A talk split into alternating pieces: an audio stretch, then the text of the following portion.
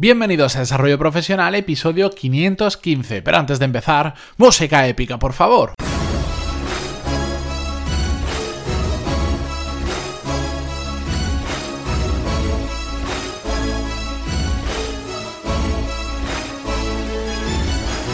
Muy buenos días a todos y bienvenidos un jueves más a Desarrollo Profesional, el podcast donde ya sabéis más que de sobra que hablamos sobre todas las técnicas, habilidades, estrategias y trucos necesarios para mejorar cada día en nuestro trabajo. Primero de todo, me vais a tener que disculpar, ya lo dije en el episodio anterior y creo que en el martes también, Estoy un poco afónico, no sé si se nota a través del micro, pero me cuesta bastante hablar, pero bueno, mm, me he tomado todo lo que me podía tomar para la garganta, a ver si algo de todo eso hace efecto. Y, voy a tratar de que el episodio hoy sea un poco más breve de lo normal porque noto que al final de las grabaciones ya me empieza a costar bastante. Y así que esta semana quiero hablar más lento, quiero descansar un poco la garganta y recuperarme, que eh, esto parece como los cantantes que se tienen que cuidar la garganta. Bueno, pues cuando grabas un episodio al día es bastante importante también.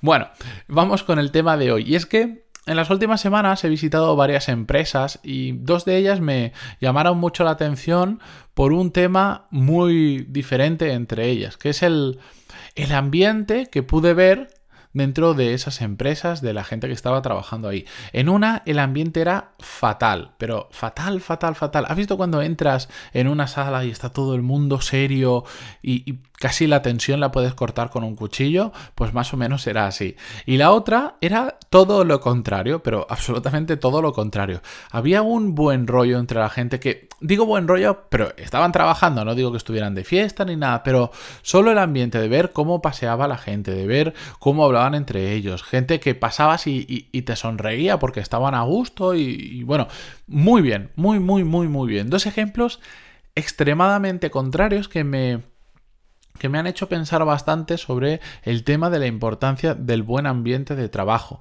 Además, sobre todo porque me causó curiosidad porque era algo que, ¿cómo decirlo? Solo con los 10 primeros segundos de estar en esa oficina ya se veía muy rápido eh, el ambiente que había en cada una de ellas. Y las diferencias, pues como os decía, eran eran muy marcadas.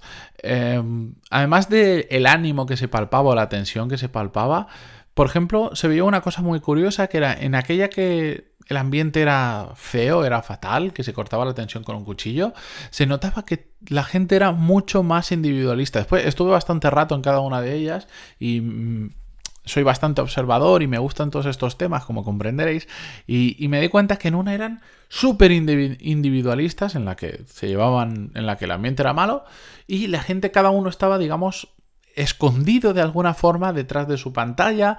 No sé si es casualidad o no, pero todo el mundo trataba de, ¿cómo decirlo?, de tener la pantalla...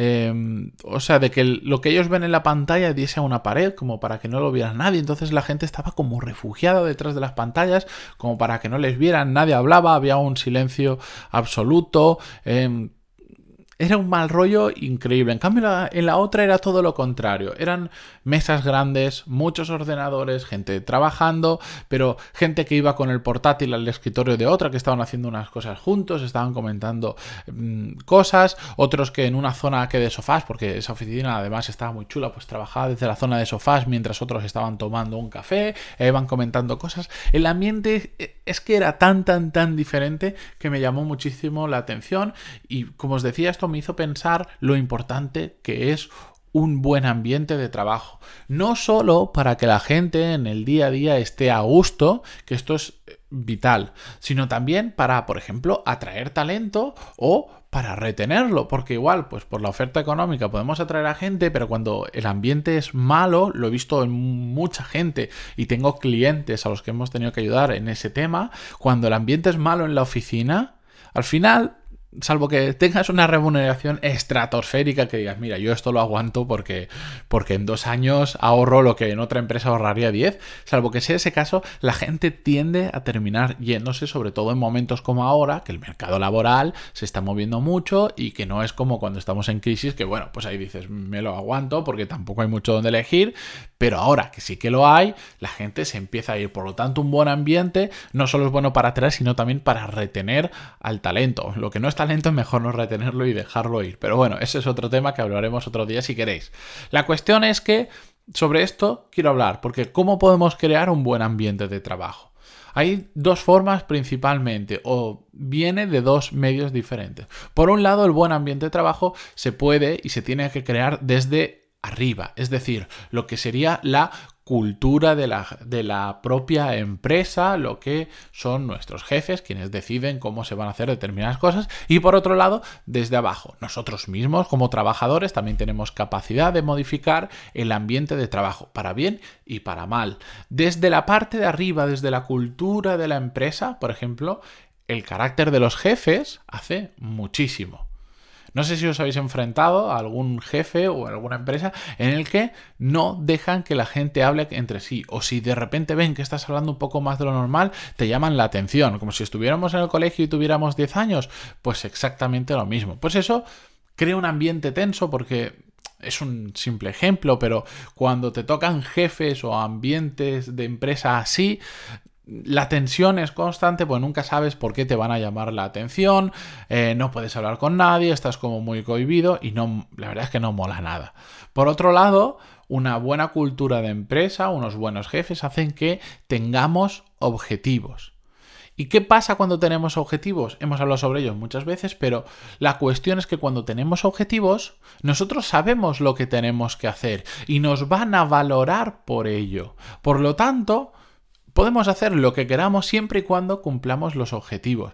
Porque no sirve de nada estar en una silla sentado ocho horas y parecer que estamos trabajando mucho cuando realmente no nos acercamos a nuestros objetivos. A mí personalmente me da igual lo que haga la gente siempre y cuando cumpla lo que sabe que tiene que cumplir y de la forma en la que lo tiene que cumplir. Si lo quiero hacer sentado en un sofá, si lo quiero hacer compartiendo con otro compañero, si lo quiero hacer aislado solo con unos cascos durante ocho horas al día, me parece perfecto, pero esa libertad que marcan los objetivos, porque todos tenemos claro lo que tenemos que hacer y cómo hacerlo, hace que el ambiente sea muchísimo más eh, relajado. Porque cuando te valoran por objetivos, no tienes que aparentar nada, no tienes que hacer como que estás trabajando cuando realmente no lo estás haciendo, no estás pendiente de si tu jefe viene o tu jefe se va para ver si puedes hablar con un compañero o no. No sé si os ha pasado también en alguna ocasión, lo típico es una empresa donde el jefe tiene, digamos, se impone tanto y tantas reglas tan estricto y tal que el día que el jefe no está porque tiene un viaje, porque está de vacaciones o lo que sea, la oficina se convierte prácticamente en una fiesta. Bueno, pues si pasa eso, hay un problema. ¿Vale? La, la, oficina tiene que tener un buen ambiente siempre, no solo cuando está o deja de estar un jefe.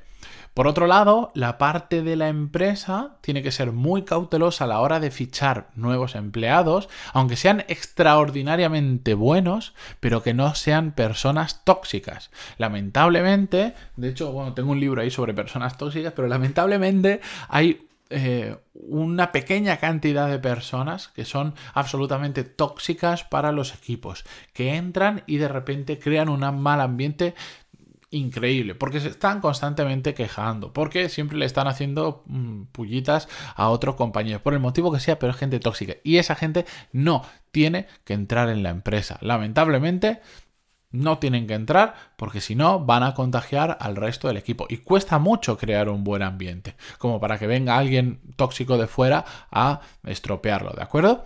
Y por otro lado, como os decía, no solo es responsabilidad de la cultura de la empresa, sino también de nosotros mismos, de los que estamos todo el día ahí trabajando. ¿Por qué? Porque, por ejemplo, el buen humor es contagioso y el mal humor también. Entonces, vamos a estar ocho horas o más trabajando al día. Vamos de buen humor. No tenemos por qué estar enfadados con el mundo. Dejemos, sobre todo y muy importante, los problemas de fuera, dejémoslos en la puerta de la empresa, que no entren. Al igual que os digo que en casa los problemas del trabajo no los llevéis porque no van a aportar nada, sino más que problemas, exactamente igual.